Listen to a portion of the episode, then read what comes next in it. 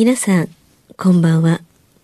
歌う怪談女、日月陽子です。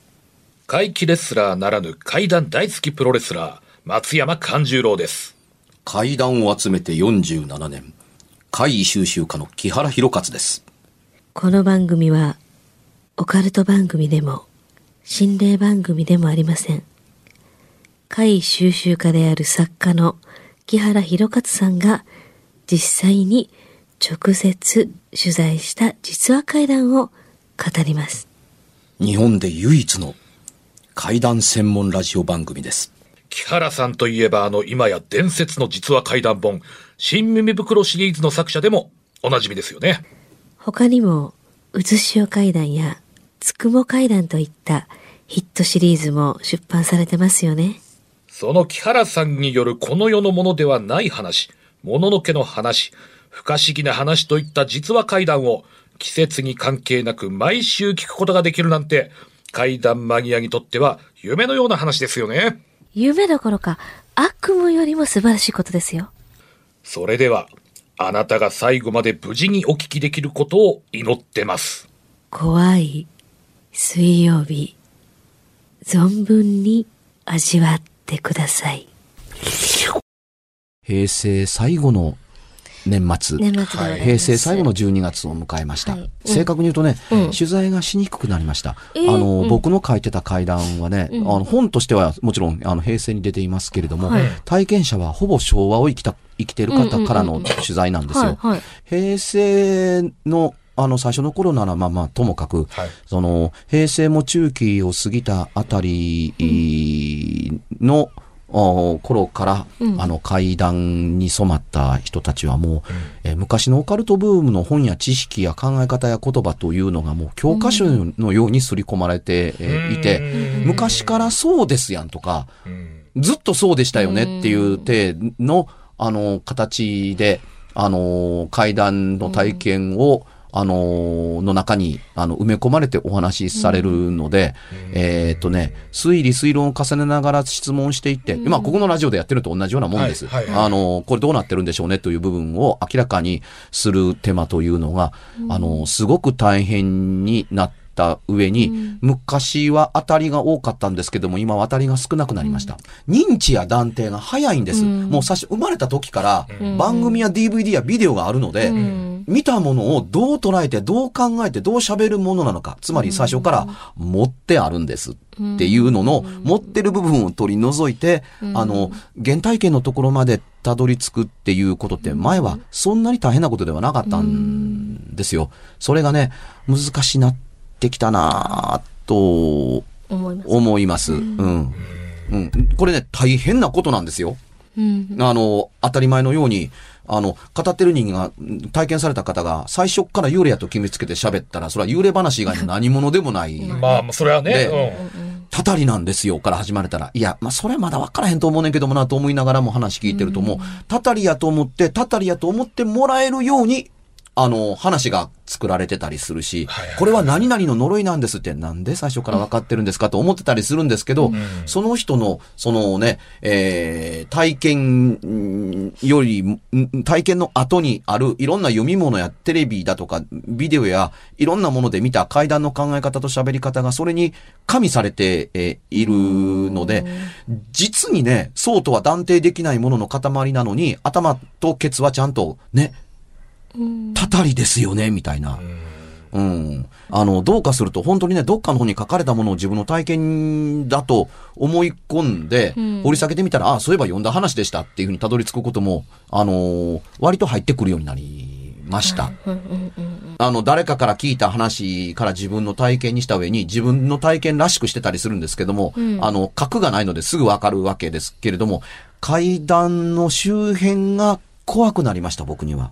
うん。うん、本物の階段ってあんのやろかっていうふうに、あのー思ってもおかしくないぐらい簡単に作れて、まあまあ僕は取材系階段からだからという意味で言ってますけど、うん、簡単に作れて、一丁盛りは上がり、さあどうぞっていうお手盛り感満載のものが、あのー、ずい分一般の方に浸透してきたので、あのー、平成が終わって次の言語になったらどんな階段が生まれ始めるんだろうなと、ちょっと怯えてるところあります。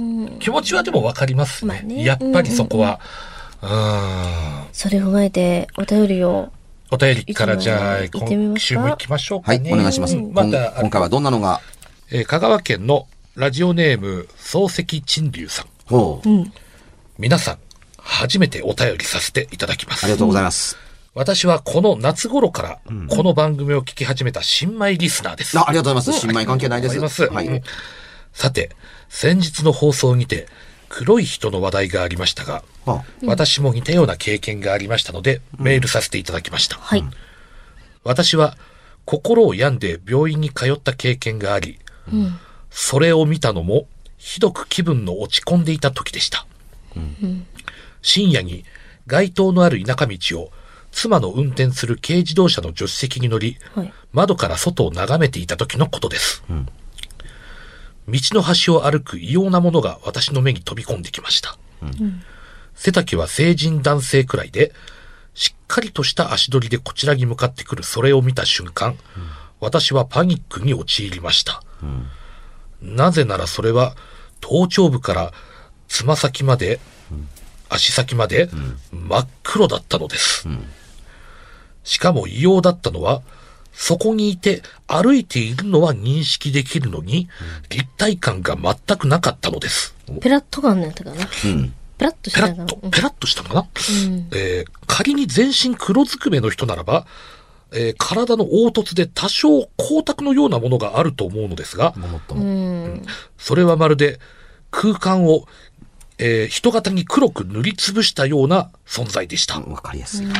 そこにいるはずなのに、ちゃんと認識できない、そんな得体の知れない何かでした。うん。すれ違った後に運転していた妻に、今の何？と聞くも、妻はそんなの見てないというのです。うん。振り返ってみても、そこにはさっき通った道があるだけで何もありません。その場はきっと何かの見間違いだったのだと思うことにしました。うん。というお便りなんですね。うん。はい。あのー目撃される人間が隣同士であるにもかかわらず、あの、体験者のこの方だけが見た。はい。階段の、あのー純度としては、あのー微妙なとこだったりするんあ、ですが、微妙ですか。ね。いやいや、つまり、あの、これだと一人でいたのと変わらないので、あそうか。りそうですね理屈上はね、はい。うはいん。あの、自分だけしか見てないというのは、はい二人でいても一人でいても自分しか見てないというのは変わらない。わかりますあの、はいデタラメを見ているとか、デタラメを書いてると言いたいわけではないですよ。はい誤解のないように。うん。で、あのー心が病んでいる時にというふうに最初にお書きになられていた、あのように、ようだったので、はい。あの。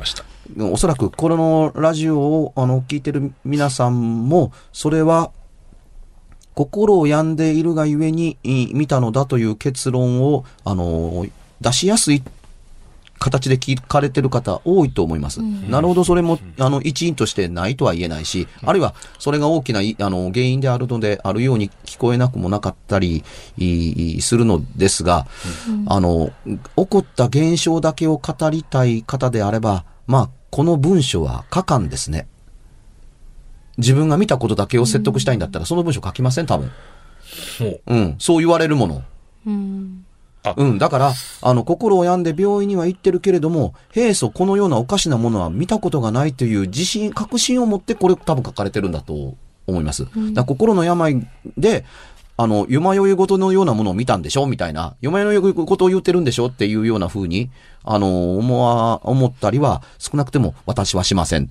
というところではあったりしますが、それは一応ね、あのー目撃の描写というのがよくできているからだというのもありますけど、この目撃の描写も、あのー本などでも見受けることができたりするので、精一杯の表現力で書いてくださったものだといううう気持ちはちゃんと伝わってたりは、あのーします。うん。で、こういうお話をいただいて、光沢感にまで、あの、目が行き届いているところに、それはそうなんです。街灯があれば、光の当たってるところのラインって光ってるんですよ。うんうんうんいかな、いかな真っ黒であっても。はい。ですよね。そうですうん。あの、はいうん。夜中で真っ黒なものでも、あの、照り返しを受けてる部分と影の部分というのがあったりするわけですから、なので、その照り返しの部分がないというところのおかしさというのに、あの、気づいておられたりするので、ここでもう一点思い出していただきたいことが一つ。影はあったんですかね。真っ黒の物体とはいえ、エッジに照り返しがなかったのも分かったけれども、その物体は光を遮るものであったのかなかったのか。おそらく光の遮るものではなかったと思うんです。だから奥さんには見えなかった。光の遮るものなかったということは、この人の頭の中で見えたものだったりするんですよ。でもね、これをね、あのー、でたらめだと一生に付さないものというのは、あのー、ものが見えてると通俗的に言う人のものの見方という場合、あの、確かにその人にしか見えてないんです。が、あの、その人が見てるものは確かに生前の、あの、身内だったというとしか、身身内に間違いないということをズバリと言い当ててる。あの、どうしてそれがわかるんですかって言ってそこにおるもん。ここにこういうほくろがあるでしょ、その人っていうに。ああの、頭のこの辺に、あの、やけどなんかな。あざのようなものがあってね。でね、この人生きてる時からずっとそうなん？ちょっと鼻毛の手入れはやった方がええのにって、で、長いね、あの、一本ね、耳の穴の奥から長い毛一本出てるね、みたいなことまで言うてのけた人という、もちろん亡くなってる方ですよ。それ、それあなたの後ろにいるけれども、この人がね、いやいや、ずっといるわけじゃ、今、今来たの。というふうに。で、この人がね、っていうふうに、あ、分かってくれる人が、あの、おるから来たんやけれども、みたいな形で来てるよ、というふうに、うん、で、あのー、これがね、僕、中身どうやったのかっていうのはちょっといろいろあの、本に書かなかったので、あのー、どうしたっけかなと思うのは、衝撃がどこにあったかというと、その人が何しに現れてきたかという中身よりも、うん、あの、あら、あ、この人誰ってあなたの縁の深い人ですよねって言って、え、誰がいるんですかって振り返ってもいないんですけどって、うんうん、見えるわけないやんか。亡くなってんのに。って言って、こういう人いるっていうふうに。で、その人は、あのー、言われた側の人はね、はい、その亡くなった、あの、人物を子供の頃からしてるけれども、あのー、ボーボーの鼻毛と耳から出てる一本の毛が嫌で嫌でしょうがなかったという印象を持ってるんですよ。いや、この人がね、うわ、可愛いな、言うてね、元気か言うて言うて、親切そうに言ってくれるのはわかんねんけども、うん、あのー、この鼻毛ボボのちゃん嫌やな、みたいな印象を持ってたりするからっていうのと、そのね、耳から出てる一本のね、ちょっと長いね、ね毛をね、うん、抜きたってしょうがなかったんで。もう会うたんびに。そう、会うたんびに。抜きたい。なんで、鏡見てて抜くこと思わへんやろかってね、もう抜きたってなくて、うずうずするという印象をずっと持って、ってったという、そっちの方に僕心奪われて。強烈ですもんね。うん、強烈やから。ね、うん。で、で、それをね、自然のようにこういう人おるけれども、あのー、親しい人でしょ。え、ちょっと待って、何言ってんのかなみたいなこと言って。で、で、あの、通訳をするわけですよ。うんああ、面白い、ね。だから、うん、目の前にいる人間は、そんな言葉が飛び交ってるとも思えないし、その姿がそこにもないので、でも、目の前にいる自分じゃなくて、その肩越しに誰かと見て、は あ、あ、そうなん、みたいなことやって、あんたにね、こういうこと言ってるよ、みたいな。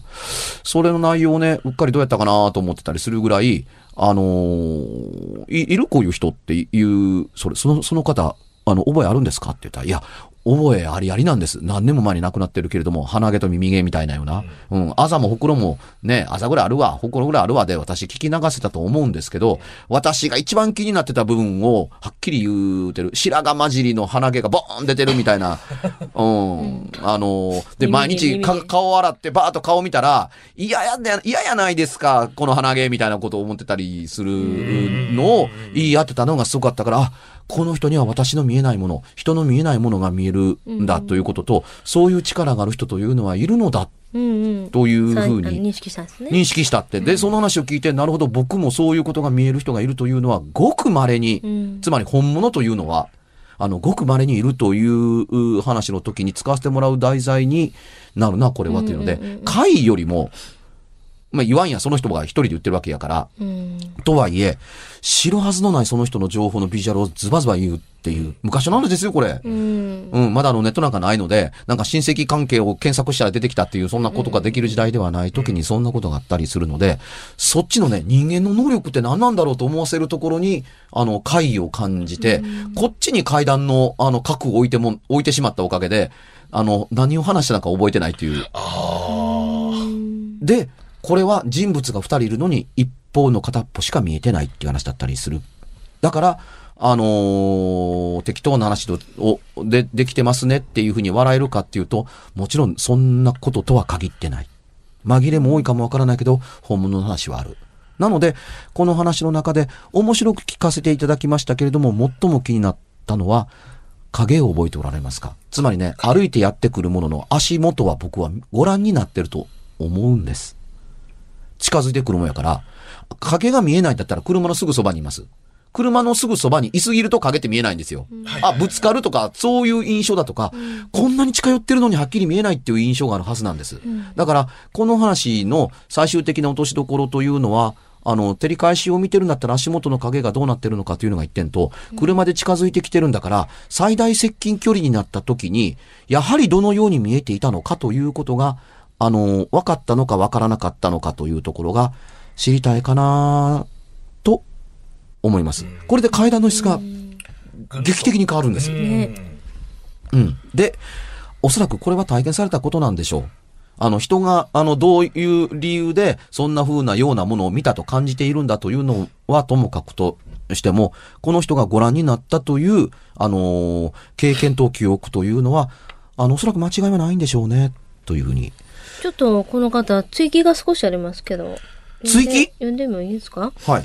しかしそれからというもの、私は現在もそれを見続けることになるのですが、長くなるので今回はこれで失礼いたします。あら、よかった。じゃあ、ついでに影見てみてくださいっていうのと、いっぺん声かけてくださいって。ねあんた誰 じゃあ次回またちょっとお便りお待ちしてましょうか。、変わりがあれば、うんはい。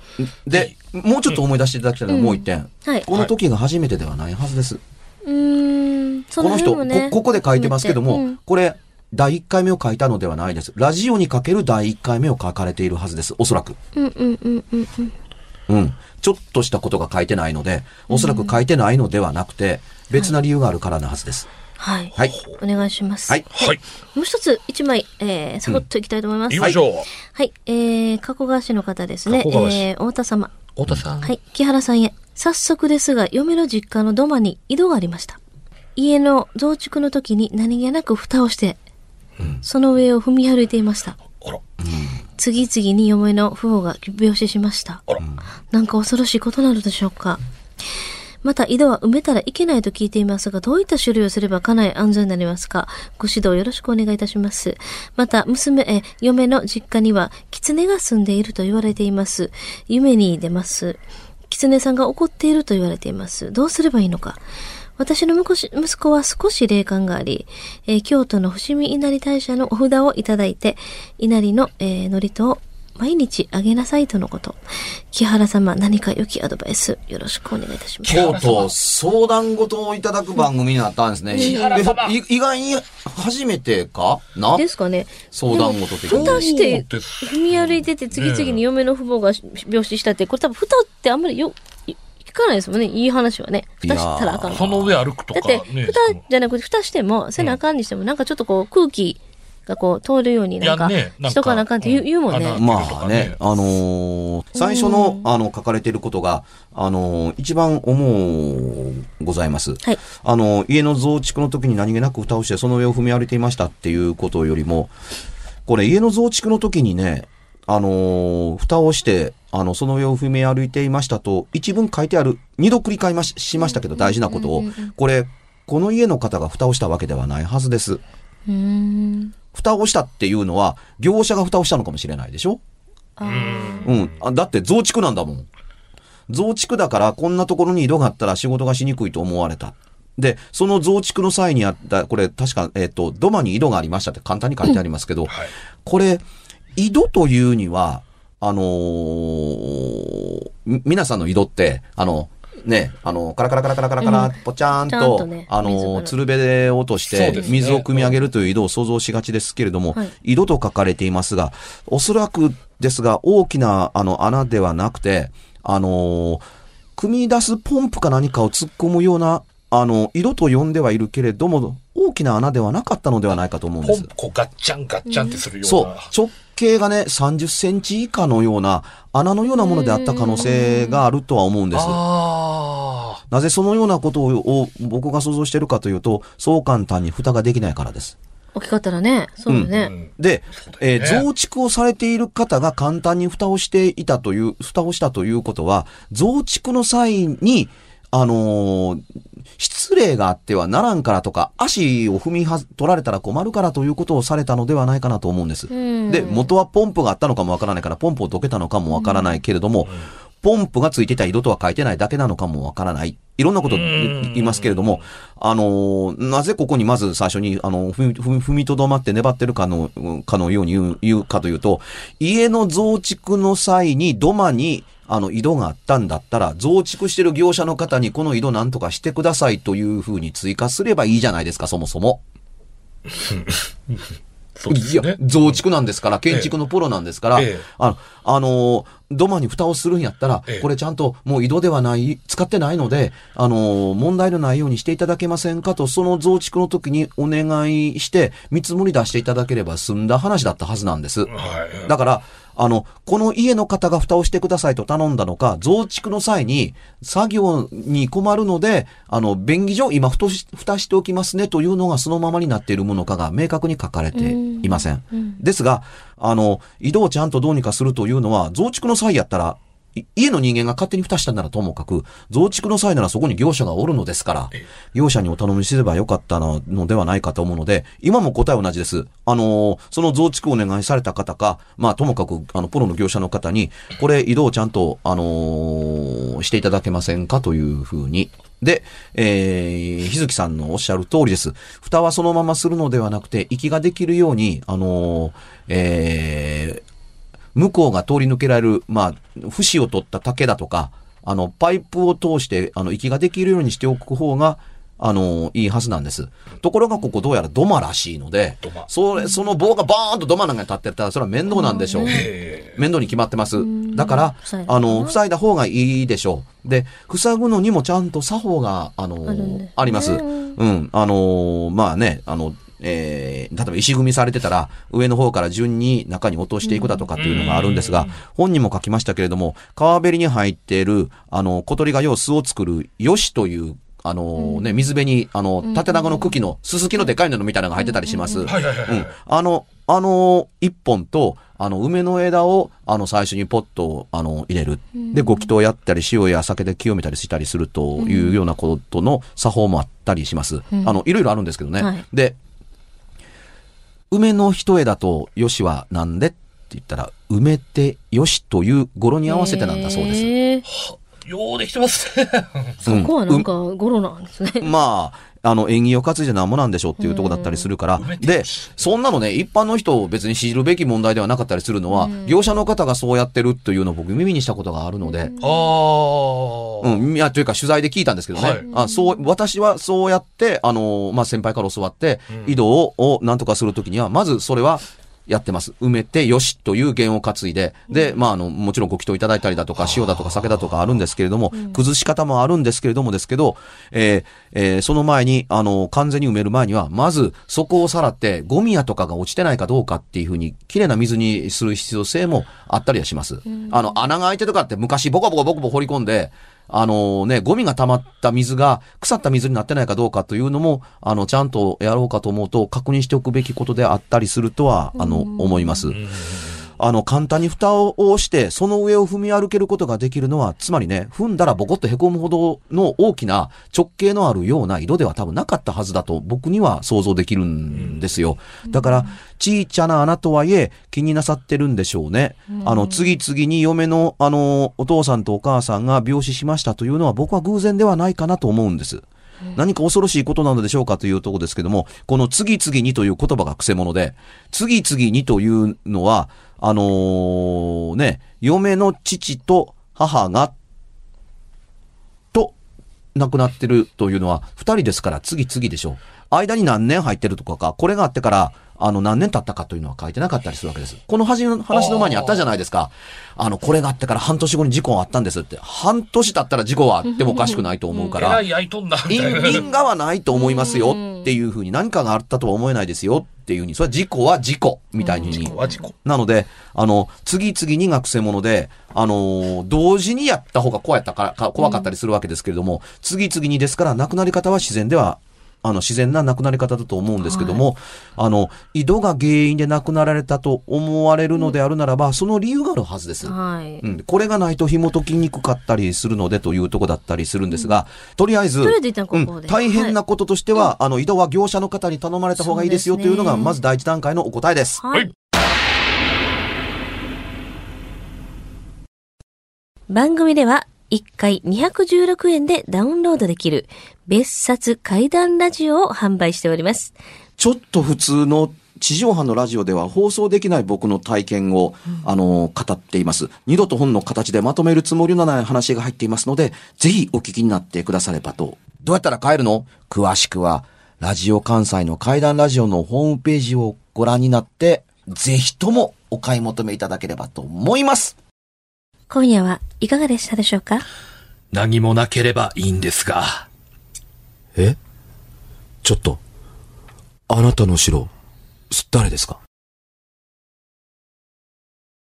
番組では、お便りや感想のほか、あなたが体験した怖い話や、あなたが聞いた身近な人の不思議な体験、また、怖い写真や、曰く因縁のあるものなどもお待ちしています。メールの宛先は、階段アットマーク jocr.jp k-a-i-d-a-n アットマーク jocr.jp ファックスは078-361-0005 078-361-0005おはがきは郵便番号650-8580ラジオ関西階段ラジオ怖い水曜日まで。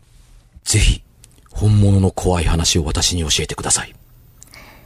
お相手は、歌う階段女、日月陽子と、怪談大好きプロレスラー、松山勘十郎と、そして階段を集めて47年、木原博一でした。